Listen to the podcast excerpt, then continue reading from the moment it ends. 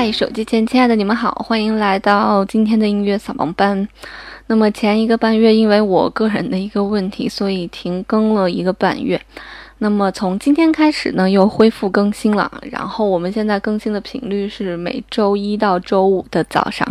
然后希望和大家一起分享一些好听的音乐，让这些好听的音乐可以伴随你度过那个美好的一天哈。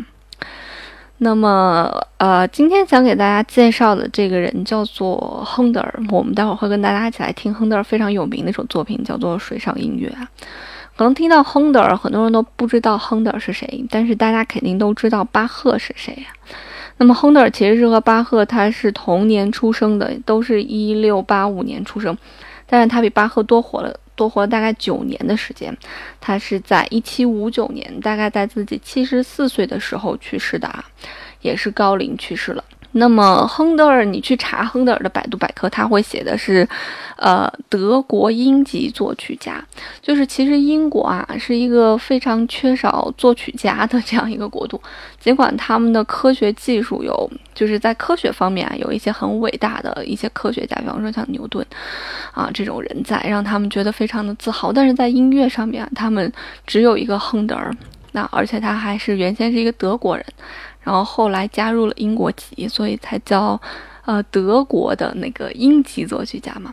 那么直到后面大概到一八几几年的时候，出现了一个叫做埃尔加的这样一个英籍作曲家，被英国人奉为是一个，嗯，大神级的这样一个人物。因为英国真的没有什么大牌作曲家，比不像德国，随便一数就一大溜，奥地利也是一样。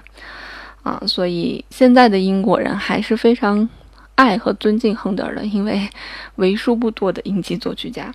所以当亨德尔去世的时候呢，他就被葬在了。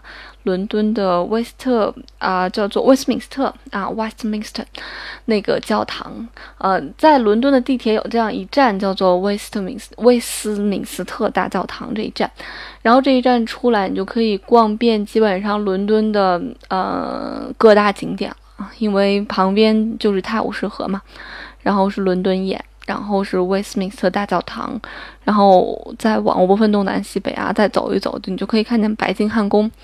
所以就是那一片儿，基本上就把伦敦的所有景点都逛完了。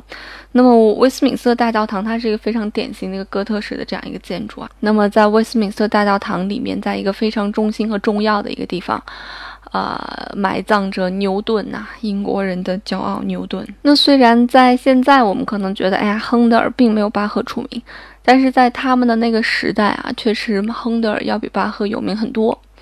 我们以前跟大家讲过，说巴赫在他那个年代一直被认为是一个管风琴演奏家，啊，他的作曲才华并没有得到大多数人的认可。直到一百年以后，呃，门德尔松发现了巴赫的马太受难曲之后。那么巴赫的才名声大噪，才慢慢的变成了挤入到了这个世界最一流、最顶尖的这样作曲家的一个行列。但是之前他可能最多就算是一个二流作曲家，一个不知名作家。那么亨德尔不是，亨德尔在世的时候是既有名又有钱。啊，那为什么亨德尔和巴赫的差距这么大呢？是才华的问题吗？不是才华的问题，嗯，可能现在我们很多人还觉得亨德尔没有巴赫有才华呢，啊，只是因为亨德尔他的情商会比较高一些，他比较能拉拢人心。我们知道，就是大多数的那种音乐家都是比较高傲的嘛，对吧？自己有一种傲骨在，就看谁也看不顺眼。你更不会说阿谀奉承啊，溜须拍马，这绝对不可能的。但亨德尔不一样，亨德尔就比较会变通啊。他比较会变通，体现在哪些方面呢？啊，有书上面形容他这个长相，说他长得很丑啊，脸很长，然后头上面顶着松松的那种假发，然后身体又比较胖，像熊一样，然后肩膀非常的宽，还有点发福，然后走起路来左摇右晃的，啊，但是上半身却每次都挺得直直的。所以亨德尔。知道自己就是长得不太好看啊，然后而且刚出道的时候他知道，这个音乐上刚刚起步，因为他并不是从事这个专业，待会我们会跟大家去聊，所以他做事的时候都非常非常的小心。那么还有一点就是他指挥乐队的时候，他有一次发现自己的乐谱被写错了。你像一般的音乐家就会大发雷霆啊。就会对一些乐手大发雷霆啊！如果演奏错，就会大发雷霆。但是亨德尔不是这样的啊，亨德尔就是会比较委婉，或者有的时候根本就不去管这些错误啊。包括他在自己写乐谱的时候也是这样。有些人会说他这样是一个不拘小节，有些人说他是粗糙，说他是潦草啊。反正怎么说的都有吧，这个我们就不聊了啊。那亨德尔他，我刚才说了，他并不是一位职业的这样一个作曲家。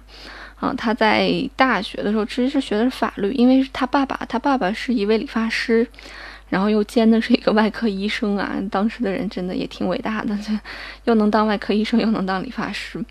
然后他爸爸就对他的儿子寄予了很大的希望，但是当他爸发现他儿子居然想以音乐为生，他爸就不开心，大发雷霆。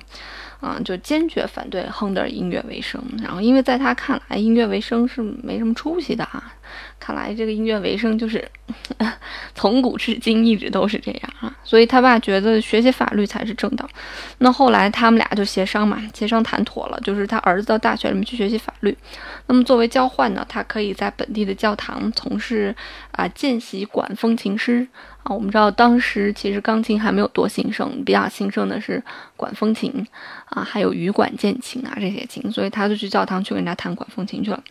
那么，但是在他在教堂从事了大概一年的见习生之后，嗯，他就获得了这个固定工作啊，就是在里面弹管风琴，所以他就很快把那个专业就放在一边了。那今天我们要跟大家来分享的他一个作品叫做他的水上音乐，这部作品特别特别有名啊。那这部作品呢是他送给国王的，也就是他为王室家族的联欢会写的这样一个音乐作品。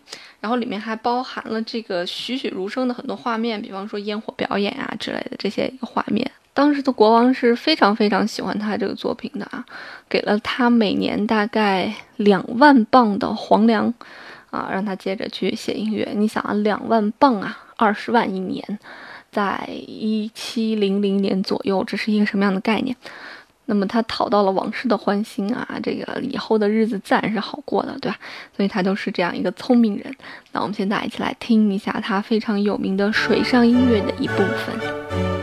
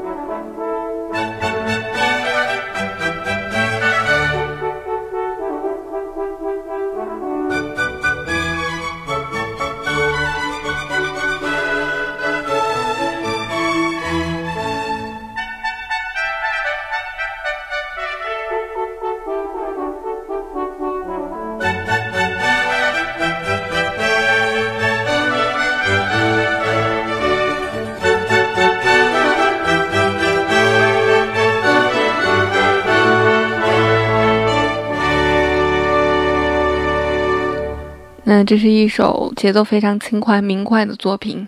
那在星期一的早上给大家选这首作品，就是为了避免大家这个上班和上学的狂躁啊，可以呃放松下来，心情好好享受这一天。那希望这一天都是打了鸡血的一天，好吧？那这就是我们今天的节目，那我明天再见喽！记得可以关注我的新浪微博兔小芳，明天再见啦，拜拜。